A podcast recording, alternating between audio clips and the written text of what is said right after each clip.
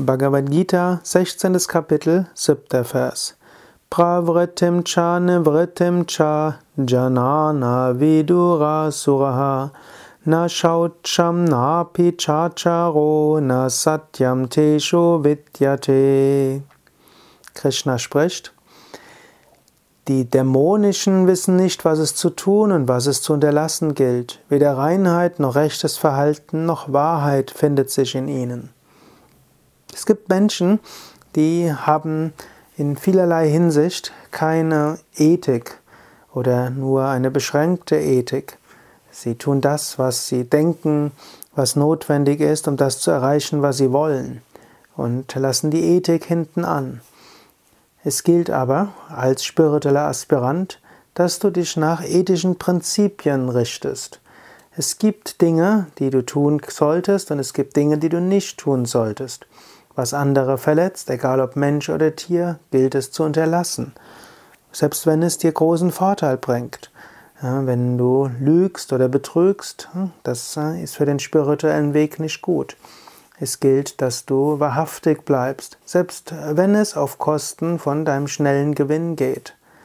Man sagt auch im Deutschen, ehrlich währt am längsten. Letztlich langfristig ist derjenige, kommt derjenige am besten an und auch zurecht, der sich an die ethischen Prinzipien hält. Kurzfristig wirst du für ethische Prinzipien auch Nachteile in Kauf nehmen müssen. Du wirst nicht andere mit den Ellbogen zur Seite schieben. Du wirst nicht über Leichen gehen, auch nicht im übertragenen Sinne.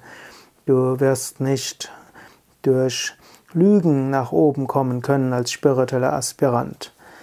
Und wenn du in einer Umgebung bist, wo das von dir erwartet wird, dann musst du letztlich deinen Beruf wechseln. Ich hatte mal einen Teilnehmer in einer Zwei-Jahres-Ausbildung, der war von Beruf äh, Schlachtermeister. Es war klar, dass er als spiritueller Aspirant, als Yoga-Aspirant das nicht weiter tun kann. Das war für ihn zunächst ein großes Opfer, dass er diesen Beruf an den Nagel gehängt hat.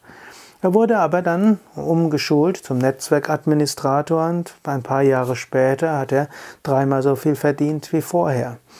So kann manchmal ein kurzfristiger Verlust und ein kurzfristiges Opfer für, äh, zum, ja, für den spirituellen Weg dir langfristig gesehen mehr bringen.